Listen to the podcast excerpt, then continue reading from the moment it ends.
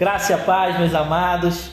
Estamos aqui no nosso episódio bônus da nossa sexta temporada e esse episódio ele vai revelar algo para os nossos corações acerca dos grupos religiosos e políticos que viviam na época de Cristo. Grupos esses que a gente está relatando no nosso estudo de Evangelho de Marcos. E hoje temos o nosso primeiro convidado, o pastor Tiago Declier. Ele vai estar tá falando sobre os grupos religiosos, sobre como eles surgiram, essas coisas todas que, que vão conectar ao que a gente já está lendo. Né? Esse episódio bônus serve como um aliado para o nosso estudo do, do, dos evangelhos, até porque quando for falar sobre os fariseus a gente vai saber quem são eles. Né? Não tem como a gente parar nos estudos, na, na hora que a gente está fazendo, não tem como nós pararmos. Então, esse episódio bônus é para isso. Da mesma maneira que foi feito o episódio bônus sobre os discípulos, então esse é o episódio bônus. Né? Eu quero passar a palavra para o pastor Tiago, né? ele que vai estar tá conduzindo aí esse, esse podcast de hoje. Ok, pastor? Ok. Maravilha, que a graça e a paz de Cristo preencha seu coração é, falando sobre os partidos judaicos, né, os partidos políticos religiosos que dominavam e que faziam parte ali da, da época de Cristo, vamos é, separar. Né? Havia, haviam grupos políticos, haviam grupos religiosos e haviam grupos político-religiosos. E a gente vai destacar aqueles que tiveram uma maior influência aí é, no período de Jesus. Então, Para começar, a gente pode começar falando sobre os fariseus. É um nome que deriva de parash, que significa separar. E tiveram origem um pouco depois da chamada revolta dos macabeus. Tinham ali um, um, um eles eram separatistas, eram eram puritanos do judaísmo e que tinham uma. Eles se separavam de, de, de certo modo de más associações e tinham uma obediência assim muito forte, muito completa aos preceitos da lei, tanto moral quanto escrita. É, separavam-se completamente dos gentios e daqueles que é, dos demais que não eram judeus. E bom, qualquer um que não praticasse o judaísmo para o, para, o, para o fariseu era um pecador. E a teologia, até como referência em Atos 23, 8, a teologia do farisaísmo era baseada toda no judaísmo e ensinava a ressurreição no fim dos tempos. E aí depois o homem devia ser punido ou recompensado quando chegasse no além. E quando esses fariseus eram questionados sobre algumas coisas, utilizavam é, o chamado método alegórico de interpretação para poder fugir de qualquer assunto que fosse é, é, conflituoso com aquilo que eles ensinavam. É, fariseus acreditavam em anjos, acreditavam em espíritos e na imortalidade da alma. Tinham a prática da oração, tinham a prática de jejum como rituais, entregavam dízimo a gente tem essas referências aí em Mateus 23, 23 e Lucas 11, 42, tá? Tinha uma observância muito intensa na lei rabínica, na lei mosaica, no sábado também, Mateus capítulo 12, versículo 2. Tinha uma esperança messiânica através de uma libertação divina. Bom, apesar de seus padrões morais e espirituais tenderem muito para uma justiça própria e, consequentemente, para aquilo que Jesus deu destaque, que é a hipocrisia que eles tinham, tá? É, é, eram de certa forma até muito elevados para a época, tá? Por conta disso, se tornaram mentores políticos em Israel e tinham um certo controle sobre a sinagoga, tá? Judeus tinham uma admiração pelos fariseus, Tá? Tinha uma admiração como modelos de, de, de perfeição de virtude. Tá? E vale como destaque também para a gente encerrar os fariseus, eles tinham a lei oral é, é, superior à lei escrita, tá? o que dava margem aí às suas interpretações. Tá? Mas não tinham só os fariseus, tinham também os zelotes, que era talvez um grupo antirrevoltoso romano. Tá? Era um grupo que se inspirava no templo, esperava um fim escatológico, achava que tudo que era ilegítimo no templo era ponto necessário para realizar o reino de Deus. Os zelotes tinham sua sede na Galileia e zelote significava zeloso, fervoroso, aderente, enfim. Eram os chamados da extrema esquerda dos fariseus e queria autonomia, queria independência da nação. Tá? Os zelotes eram representavam um partido nacionalista judeu, ou seja, eram tidos como fanáticos e tinham a defesa da violência como meio de se libertarem do domínio romano. Tá? Às vezes eram confundidos com outro grupo chamado de sicários, porque também andavam é, armados. Tá? Tanto os sicários como os zelotes, eles andavam armados. Tá? Tinham essa resistência em pagar os impostos a Roma e considerava a lealdade a César como pecado. E por conta disso foram aí é, iniciadores de diversas revoltas.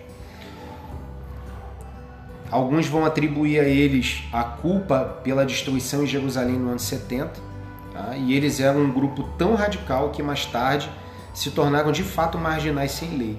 Tá? E havia um discípulo que era Zelote, né? é, discípulo chamado de Simão. Mateus capítulo 10, versículo 4, Lucas 6, 15 e Atos 1, versículo 13. Temos um outro grupo.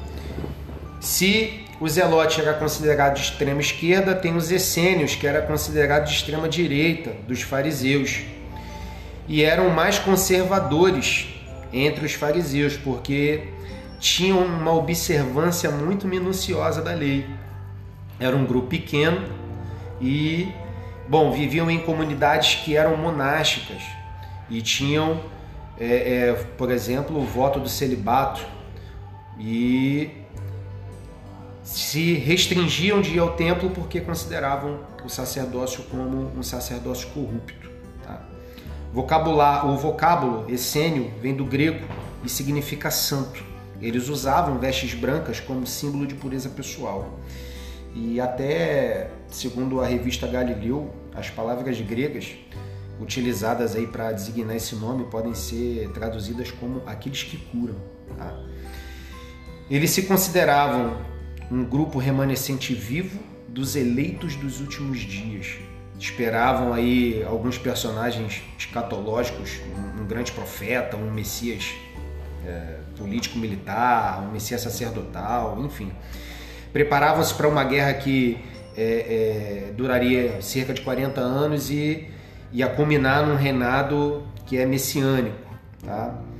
Bom, para ser um essênio, para participar aí desse grupo messiânico, era necessário se submeter aos regulamentos do grupo e haviam aí algumas cerimônias de iniciações. Né? Como eles não se casavam, né, mantinham suas gerações através dessas adoções e dessa recepção de, de neófitos, né, desses novos na fé. Tinham propriedades em comum, porque eram contrários à propriedade privada, tinham aí o sustento através de trabalhos manuais, comiam, eram muito simples no seu modo de viver, é, é, na forma de se alimentar, enfim. Eram sábios, restritos em conduta, é, é, não davam lugar à ira, não julgavam e observavam o sábado com rigor assim bem, bem intenso. Ensinavam que a alma era inatingível, era imortal e encerrada num corpo que era perecível. Na morte, os essênios é, acreditavam que o bom passavam para uma chamada região do sol brilhante e de frescas brisas e ventos e tal, enquanto os réprobos, réprobos né, ou, ou condenado, mal, enfim, perverso, eram relegados a um lugar escuro, tempestuoso, de tormento é, infinito, enfim. Né? Qualquer desvio dessas tais regras trazida pelos essênios era necessário para se excluir alguém dessa comunidade e, de certa forma, condená-lo a esse lugar perverso. Bom, temos também os saduceus. Saduceus, assim como os fariseus, surgiram na época dos macabeus. Era um número pequeno, bom, menor que o dos fariseus, mas tinham uma influência política maior, porque controlavam eles tinham controle do sacerdócio, tinham controle do sinédrio e tinham controle do templo. É, era um partido religioso importante que surgiu no Novo Testamento, no período né, histórico do Novo Testamento, mas não eram muito organizados. Tinha uma influência da helenização, porque continham, é, é, é, mantinham ali um contato com dominadores estrangeiros. Tinha uma é, é, fidelidade à lei mosaica, não acreditavam na, é, em, em, é, de forma oposta aos fariseus, eles não acreditavam na tradição oral. Haviam homens ricos, haviam homens de muita posição, né, e a Bíblia vai externar isso.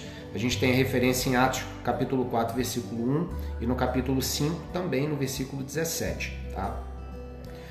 Conforme aí vai nos ensinar a tradição, o seu nome vai derivar dos filhos de Zadok, que foi um sumo sacerdote nos dias do rei Davi e Salomão, tá? segundo Samuel 8,17. Era um grupo dominante na direção aí da vida civil judaica, que tinha essa dinastia herodiana. A doutrina dos saduceus é apresentada em Atos 23:8, tá? Negavam o dualismo dos círculos apocalípticos, que é os bons e os maus, qualquer tipo de predestinação relacionada é, às ações humanas, mas aceitavam a vontade livre. Não criam, por exemplo, na existência de anjos, de demônios, enfim, negavam todo, tudo que era sobrenatural, milagres, tudo era negado por eles. Tá? Na verdade, eles eram um tanto quanto materialistas. E, bom, entretanto, eles criam na ressurreição desses círculos apocalípticos da época, sobre o castigo e condenação do Hades e tal. Eram a favor do povo e estavam sempre aí do lado da, da, da maioria e de quem possuía um poder. Era um grupo aristocrático. Tiveram aí alguns, alguns conflitos com Jesus, né? não foram muitos, mas foram dramáticos. Tá? E aí eu vou deixar os versículos, as referências, Marcos 11, do 15 ao 18, Marcos 12, do 18 ao 27 e Mateus 21, do 23 ao 27. E para a gente fechar, tem os escribas. É, não eram uma seita, não era um partido político, era um grupo de profissionais que se dedicavam ao estudo das escrituras. Tá? Provavelmente aí na época do rei Ezequias, já haviam escribas, que eram aí os, os guardiões, expositores, os doutores da lei. Tem, na época de Esdras, que era um escriba, eles interpretavam as escrituras para o povo e, e, e, baixavam decisões, por exemplo, sobre casos que eram apresentados. A gente tem isso em Esdras, no capítulo 7, tá? no versículo 6, no versículo 11 e no versículo 21. Tá? Tinham como trabalho o desenvolvimento teórico da lei, até para incluir novos casos. Ensinavam de forma gratuita os seus discípulos e a administração é, é, é prática nos tribunais, que na, nesses tribunais eles se assentavam como juízes ou como assessores. E na época de Jesus parece até que pertenciam à seita do, do, dos fariseus, mas não tinham conhecimento teológico, tá? E tinham como fonte de sustento outros negócios, já que esse ensino né, é, é, aos seus chamados discípulos era feito aí de forma gratuita. Show de bola! Bem interessante porque esses grupos a gente, quando pega para ler os evangelhos, a gente acaba se deparando com alguns grupos.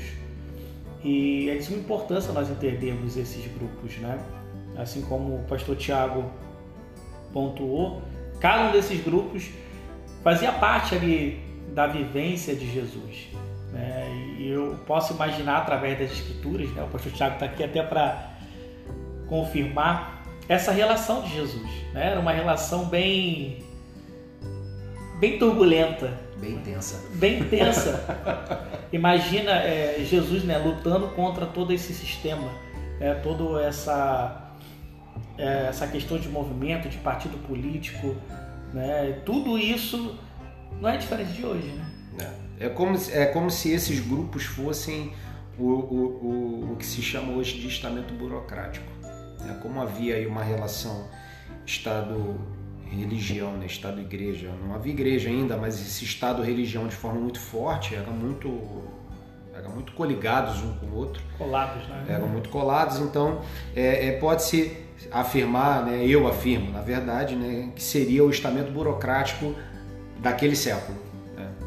Seria bem uma, um, um, um lutar por um sistema religioso e político ao mesmo tempo, né? Isso. Era uma luta simultânea, é uma coisa ligada à outra. Não tinha uma, não tinha essa divisão como nós temos hoje, né? A gente pode imaginar através dos textos, né? Através da, dos versículos, né? Dos evangelhos, o, qual, o quanto Jesus ele passou por todos esses mestres. Na verdade, eram doutores, né? Sabiam, tinham conhecimento, né? Tinham história, na verdade e estavam frente a frente com o Messias e os olhos estavam fechados, né? Verdade. É, essa é, é, a grande máxima, vamos dizer assim, né? É, a, o peso da ignorância, né? Que eles tinham, né? Ou até eles estarem bem presos a tradições que não faziam enxergar, né? É. Bom, se eu posso falar mais alguma coisa, o cristianismo é um estilo de vida. Quando a gente sai disso, a gente entra nesses grupos que são grupos religiosos. Entra no pari, é, pragmatismo, né? Sim, também. Entra no pragmatismo. É, é, se a gente pegar como um conjunto de regras, a gente entra nesses grupos. Se a gente encara o cristianismo como um estilo de vida, né, de servir ao Senhor e ser, é, o ser cristão e ser parecido com Cristo. Né? Então, ser parecido com Cristo, a gente já se destaca, né? não no sentido de destaque estar acima, mas destacar de, é, é de separar desses grupos. Sim, é uma, uma maneira bem interessante, até para que quando for acompanhado da leitura, agora a gente tem uma, uma base do que eram os grupos. Sim. Né? Então tem uma base do, de entender os questionamentos deles, né, para com Jesus e as respostas de Jesus para eles também. Entender o porquê que Jesus deu a, as respostas para quem deu. Para quem deu, verdade, bem direcionado, direcionado né? Sim. Direcionado em sabermos a formação até do Sinédrio, né, onde Jesus ele foi julgado também, né, da maneira religiosa e também da maneira política também. Sim. E é bom a gente entendermos porque faz parte desse concatenar de conhecimentos. Né? Não é somente nós lermos, é entendermos como era a sociedade da época, como funcionava a, a política da época e como funcionava a religião da época também, que, vamos dizer assim, é, é de suma importância entendermos isso. Né? E esse episódio bônus é para isso, para que você comece a abrir a, a, a, sua, a sua mente e entender que há a palavra, há o versículo, mas há toda uma história por trás que é o contexto que nós precisamos entender.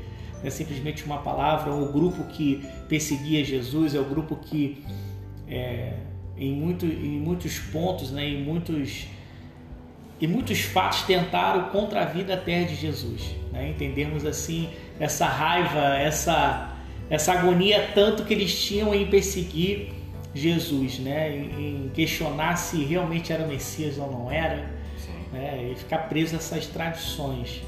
Né? Nesses minutos finais eu vou deixar a palavra para o pastor Tiago para poder encerrar e a gente encerra esse capítulo, encerra esse episódio bônus de hoje, meus amados. Bom, espero que possa ter acrescentado algo e se ficarem dúvidas, entra no Instagram, no perfil do Poder do Alto e entre em contato entre em contato que vai ser um prazer é, responder a qualquer questionamento, a qualquer dúvida.